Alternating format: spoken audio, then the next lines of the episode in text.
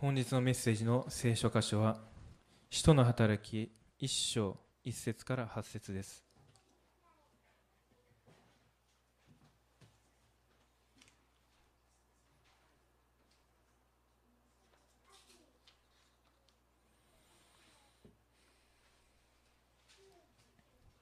使徒の働き一章一節から八節。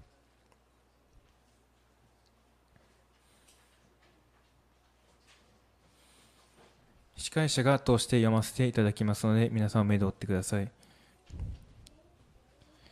使徒の働き一章一節。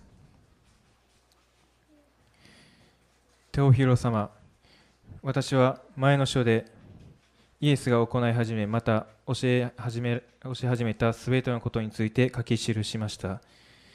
それはお選びになった人たちに精霊によって命じた後。天に上げられた日までのことでした。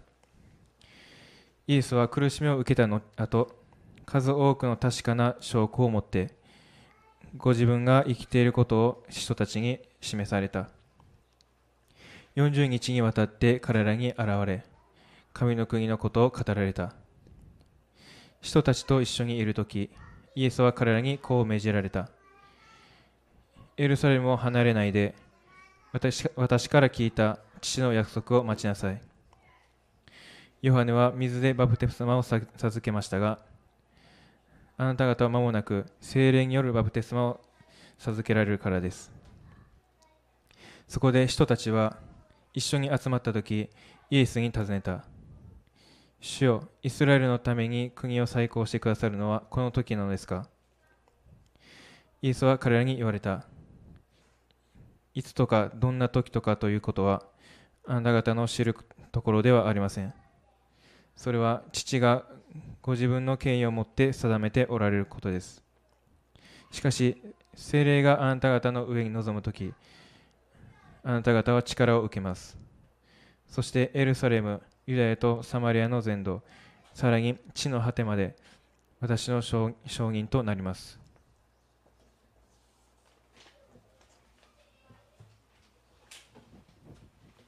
おはようございます。おはようございます。今日は映像から、えっと、一緒に見たいと思います、えー、今日から、まあ、あの使徒行伝使徒の働きになります。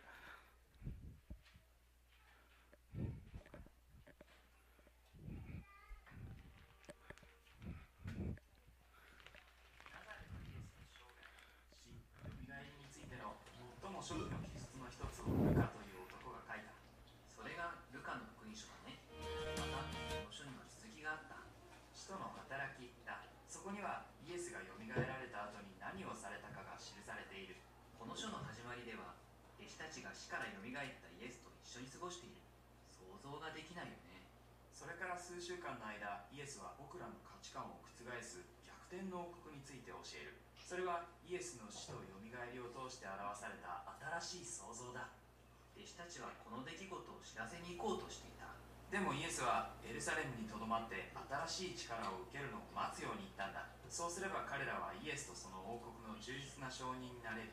イエスは彼らの宣教はエルサレムで始まりユダヤとサマリアに広がると言った。そしてそこから世界中に広まると。これから使徒の働きがどう展開していくかを表しているんだ。それから弟子たちはイエスが全世界の王として王座につくのを見た。そこで弟子たちはいつその力を受けられるのかと思いながら待っていた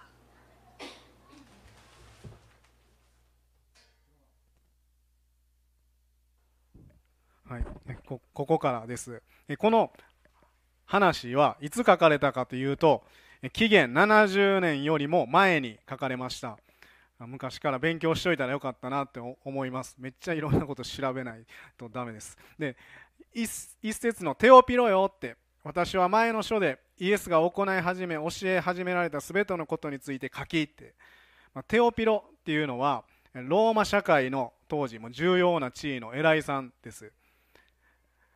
テオピロさんがキリストのことを知りたいと思っていたのでこの使徒行で使徒の働きよりも前のルカが福音書を書いたんです。でルカの福音書使徒の働き書くのを、まあ、経済的にサポートしていたんじゃないかと言われています。でルカの福音書の初めあの皆さんよく読んでおられると思うんですけど初め読むとテオピロテオピロ殿なんです。テオピロ様みたいな。カッカーみたいな。で今回はテオピロよっていう書き方に変わってるんです。仲良くなったからかもしれません。神様はテオピロさん一人のためにルカの、まあ、ルカを用いて2冊も書かせるほどに一人の人がちゃんと生きていってほしい。イエス・キリストを知ってほしいって望んでおられます。だからルカの福音書を書いて使徒の働き全部テオピロさんに送ったんです。で榊原康夫という先生はこう言っています。私一人のためにでも神は66巻聖書を書かせ書かせもうただろうという事実を心から感謝すべきです。66冊からなってるのが聖書なんですけどもう感謝やって。だから聖書の言葉は私のもの誰かのものテオピロさんじゃなくて私のものとして厚かましく受け取っていいんです。3節イエスは苦しみを受けた後40日の間彼らに現れて神の国のことを語り数多くの確かな証拠を持ってご自分が生きていることを人たちに示された。彼らに現れてって簡単に書くんですけど彼らって誰やねんっていう話ですけど調べてきたものを載せますね。これ話したらもう1時間以上かかるのでえっとこんなんです。めちゃめちゃ重要なんですけどあので次もあってでまだいろんな人にも出会って次もあるんです、はい、かなりの人が復活したイエス様を見てるんです。500人以上に会ってくださったんです。兄弟たちってなってるので男の人だけで500人なのでかける3かかける2かってそれぐらいの人に同時に会っています。出会った人たちはすぐに信じれたんでしょうか？復活とか。イエス様が十字架にかかられた時弟子たちは次は俺らが信じてたし殺されるんちゃうか？ってもうもう絶望的やったんです。ついていってた人がもう十字架にかかったし。でそんなこう悩んでた弟子たちがいてる部屋によみがえられたイエス・キリストは現れてくださったんです。戸が閉まってるのに入ってこられるんです。どんな体かなと思うんですけど戸が閉まってたらスッて。で弟子たちが不安になってる。その真ん中に真ん中に立って平安があるようにって。もう大丈夫やでって声をかけてくださったんです。けれどよみがえったイエスを見てうわーってもうゆあ、まあ、霊やって、まあ、幽霊やってうわうわうわってなってるんです。部屋の中が。でもみんな取り乱してるんです。やばいやばいみたいな。イエス・キリストはそんな弟子たちに近づいてもうなんで疑うんやってこの手と足見てみって十字架の時の傷があるやろ触ってみって復活したんやでって前から一緒におった時言うてたやんかって。で弟子たちはもうこう嬉しさのあまり信じられなかったんです。でーってなって。イエス様はわ弟子たちに見ても触ってもあかんかって。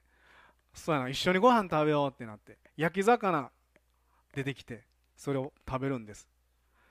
弟子たちの生活の中で現れてくださったんです。特別ななんか俺は偉いぞじゃなくて生活の中でよみがえったっていうことを証ししてくださったんです。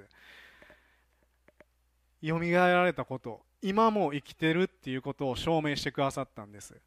一つ目のポイントは数多く確かな証拠を持ってよみがえられたキリスト。数多く確かな証拠を持ってよみがえられたキリスト。4節。彼らと一緒にいる時イエスは彼らにこう命じられた。エルサレムを離れないで私から聞いた父の約束を待ちなさい。彼らと一緒にいる時っていうのは食事をしている時っていう意味です。で待ちなさいって書いてあるこの言葉言語はペリメノーっていう発音絶対悪いですけどペリメノーっていう意味です。ここの箇所聖書でここの箇所でしか使われていません。必要以上にっていう意味もあります。でこれまでにはなかったほどに特別な意味を持って待つっていう意味です。不思議です。読んでて。イエス様はよみがえって弟子たちに現れてすぐにさあよみがえったでしょ？見たでしょ？って。私が全ての人を救うために来たことまだ知らない人にもう今すぐ伝えてって。って言わなかったんです。父の約束を待ちなさい。父の約束っていうのはヨハネの14章に書かれてあります。6節から8節にヨハネの、はい、私は父にお願いします。そうすれば父はもう一人の助け主をあなた方にお与えになります。その助け主がいつまでもあなた方と共におられるためにです。その方は真理の御霊です。世はその方を受け入れることができません。世はその方を見もせず知りもしないからです。しかしあなた方はその方を知っています。その方はあなた方と共に住みあなた方のうちにおられるからです。私はあなた方を捨てて孤児にはしません。私はあなた方のところに戻ってくるのです。もう一人の助け主は真理の御霊のことです。唯一ほんまもんの助け主をこのほんまもんを待ちなさいって言われました。実際弟子たちはこの時も迷子のもう孤児のようです。おとんおかんおらんみたいな子供どうしようって。キリストは孤児にはしませんという本当に言葉の通りによみがえられてしかも弟子たちはキリストを裏切ったのにそんな弟子に現れてこれからはあなたたちをもう離さないからねってほったらかしにしないからって言ってくださったんです。人間にはこの助け主精霊の力なしで生きていけないことを一番ご存知だからイエス様は父の約束を待つようにって語ってくださったんです。待つんです。で5節。ヨハネは水でバプテスマを授けたがもう間もなくあなた方は精霊のバプテスマを受けるからです。精霊のバプテスマが必要やでって。バプテスマの言葉の意味は浸す投入される覆われるという意味です。でイエス・キリストを信じますって。バプテスマ式があります、まあ、ここやったら外に出て大きな洗礼層を作って体全部頭からこうつま先まで全部浸かります。で水で覆われる。そのようにもう間もう間もなくあなたたちも精霊にどっぷり浸かるからって満たされるからねってって言ってくださったんです。自分の思いとか願いとか意欲も全部精霊に覆われます。それが精霊のバプテスマです。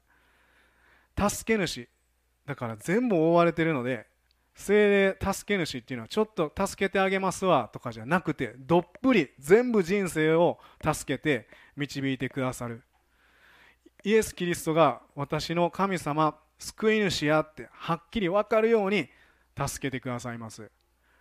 十字架があ誰かあの人のためええ話やからじゃなくて自分のためやったってはっきり分かるんです。僕は小学校の時に父親が家から出て行って父っていう存在を知らないで育ちました。だから年上の人に認められたいと、まあ、無理して変に頑張るっていうタイプです。けれどイエス・キリストを知って出会ってから霊的なお父さんあ僕はこの方に作られたんや。僕の霊的なお父さんは神様なんやって受け取った時もうこれ自分で頑張ったんじゃなくて本当に精霊様助け主によって分かったんです。僕のアイデンティティがはっきりした誰かの声とか先輩の態度によってこう左右されなくなりました。だからこんな変な感じになってるかもしれませんけどもう左右されない。で精霊に満たされているっていう、ま、経験をしました。今もし続けています。もう自分が神様のものなんやって分かった時にあそうかって心からホッとしました。精霊様は理解できるようにこの人間が勉強して理解するんじゃなくてほんまに霊で分かるように助けてくださいます。第一コリントの12章の3節。ですから私はあなた方に次のことを教えておきます。神の御霊によって語る者は誰もイエスは呪われよと言わずまた精霊によるのでなければ誰もイエスは主ですっていうことはできません。神イエス様は神様や信じるっていうことはできへん。だから絶対に変わることのないと思っていたこの人間の心が新しくなったなるっていう経験でした。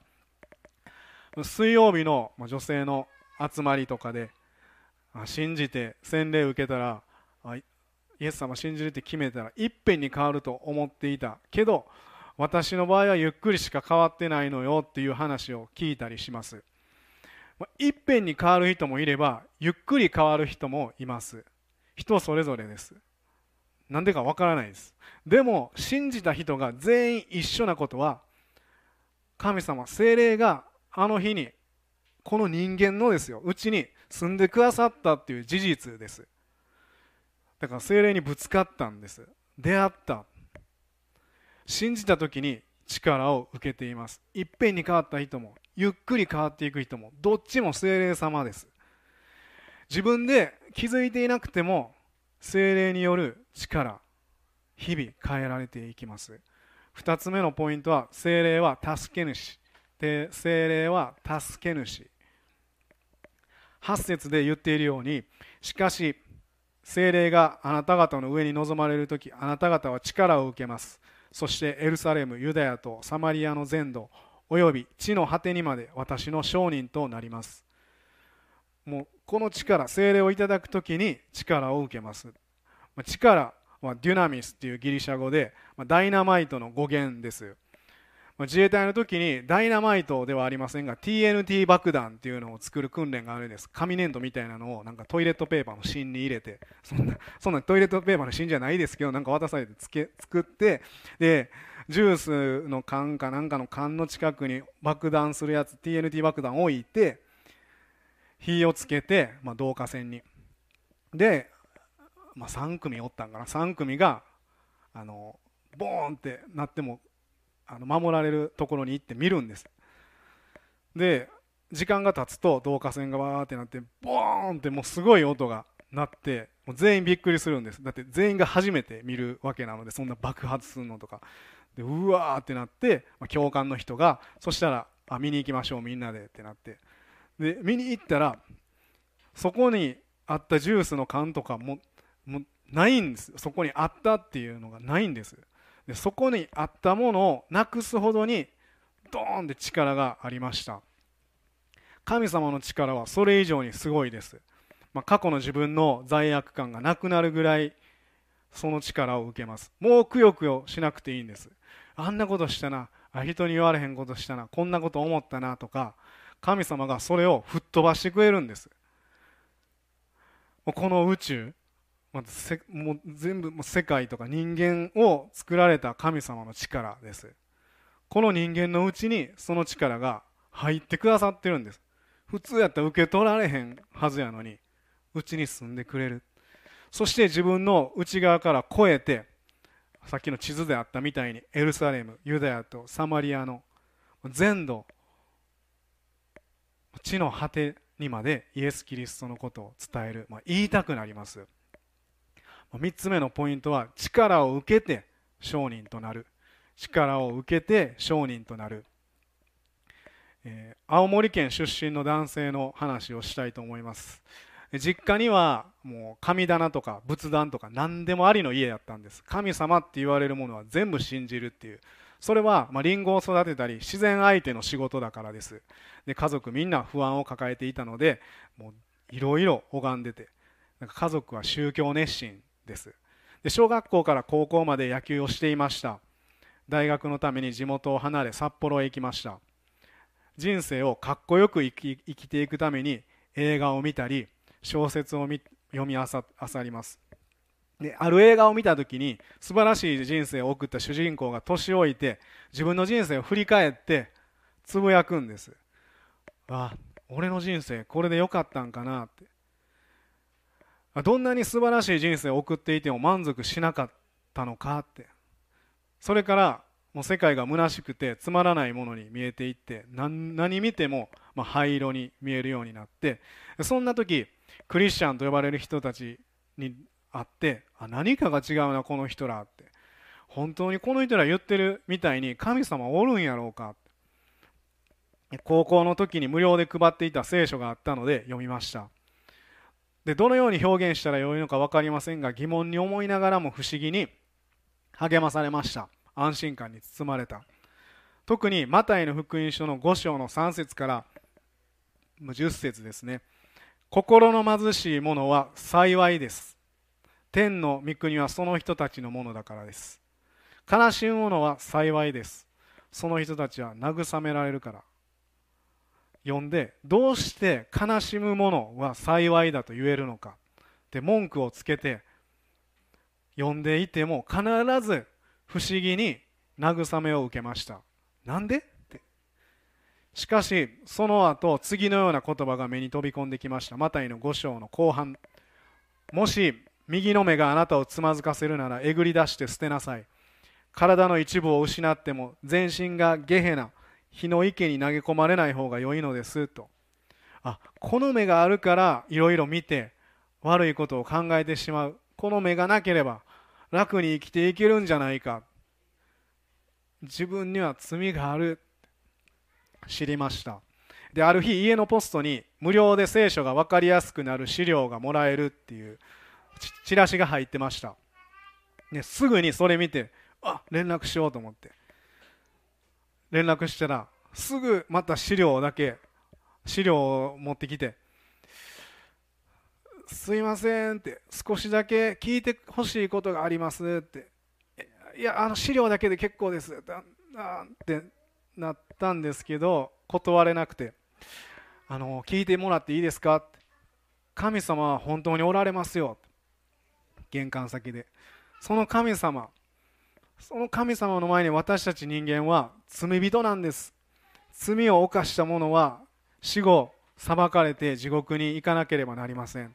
しかし神様はそのような私たちを愛され人となってこの世界に来てくださった。その方がイエス・キリストなんですよ。そしてイエス・キリストは十字架で死なれましたがそれは私たちみんなの罪が許されるため天国へ行くことができるためなんです。その証拠にイエス・キリストは3日目によみがえられました。イエス様を今日信じませんか？で初めて福音を聞きました。すいませんさすがにそのすぐには信じれませんって。そうですか？って。そしたら聖書学んでみませんか？って。誘われました。でその晩聖書について考えていました。私たち人間の罪の代わりに背負ってくれるっていうのはうまく考え出した宗教やな。それは人間みんなもちろん自分も含め罪悪感持って生きているからな。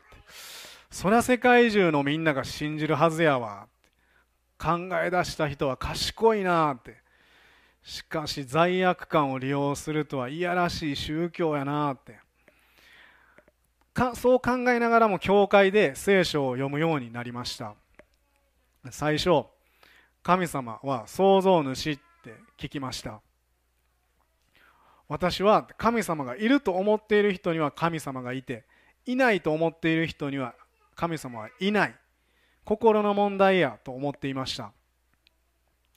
しかしその方は牧師先生は言われました。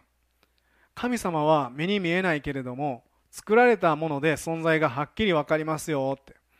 机を見てくださいこれは誰かが作っていますよねああはい。本棚テレビオーディオ冷蔵庫も誰かが作っていますよね。しつこいなと思いながら「はい」と答えました。作ったところを見ていなくても作られたものを見れば作者がいるっていうことが分かりますよねでは草木花はどうでしょうか？またたくさんの動物や人間はどうですか？月や太陽地球星宇宙誰が作ったんでしょうか？私はその時偶然爆発でできたとは言えませんでした。全てを作られた偉大な方がおられる。神がおられる。聖書は本当だ。となると死後裁きがある。天国もある。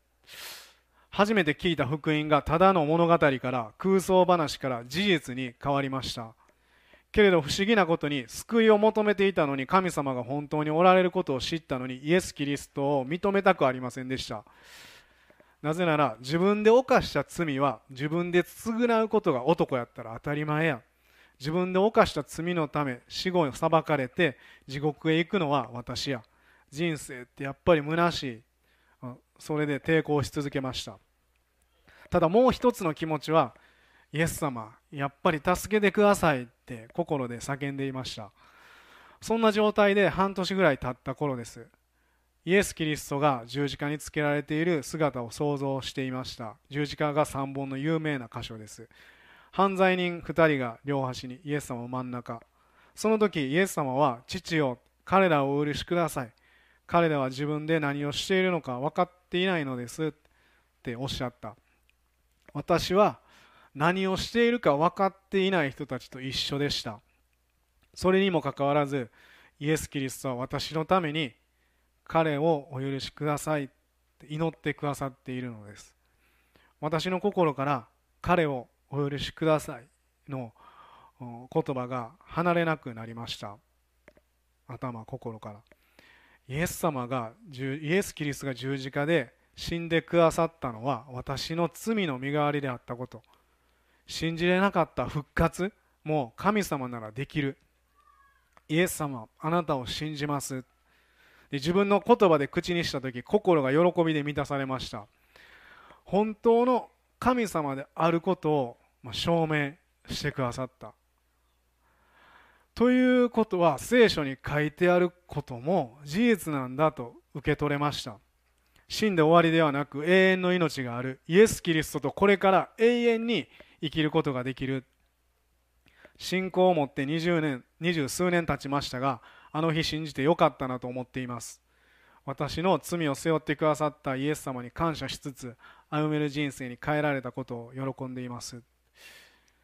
彼は今聖書を勉強してまだイエス・キリストを知らない人に伝えたいと思っておられます。商人となっています。彼はと一緒にポスティングいっぱい生駒の周辺にしたんですけど、ま、彼はチラシを見て救われ,、まあ、救われていったので僕に先生ここのポスト入れましたか?」って全部ポストあの チェックしてもう一つも漏らすことなくちゃんとポストに入れましょうってものすごい優しい真面目な方でした。もうその1枚で人が変わるかもしらんってそう思って必死に一緒に配りました。僕もあなんかこう適当には入れないですけどあちゃんともうちょっと入れようってあの思いました。先週の第3礼拝でこの方はあの証ししてくださったんです。精霊が下った時人は神様からの力を受けます。ほんまやったらなくなって消えるぐらい悪いもんやのに生きてるんです。で人を根こそぎ作り変える力、まあ、こんなものが変わ変わったんやでありえへんってこういうこと変えられたんやであの人もこの人もでも私もこれこのことを本当のことを誰かに言いたくなります。私たちもこの力デュナミス精霊をいただいています。全ての人が信じるって言ったその時に私の家族にあの友達にも精霊様が下ってくださるように今一緒に祈りましょう。お祈りします。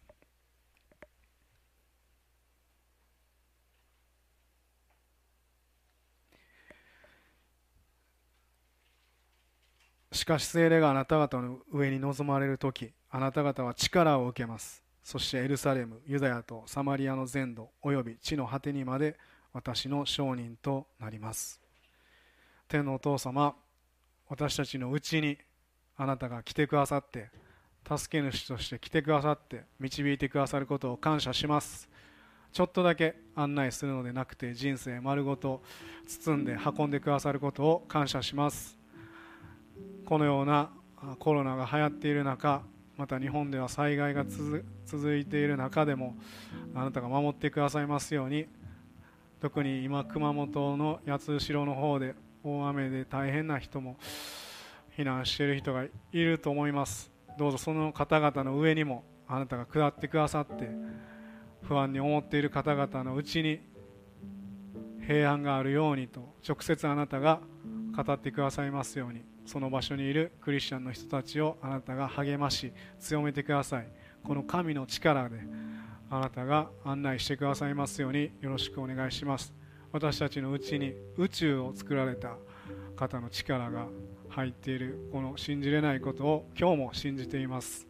どうぞ一人一人の人生を祝福し導いてください。あなたに信頼します。イエス・キリストのお名前によってお祈りします。アーメン。それぞれお祈りしましょう。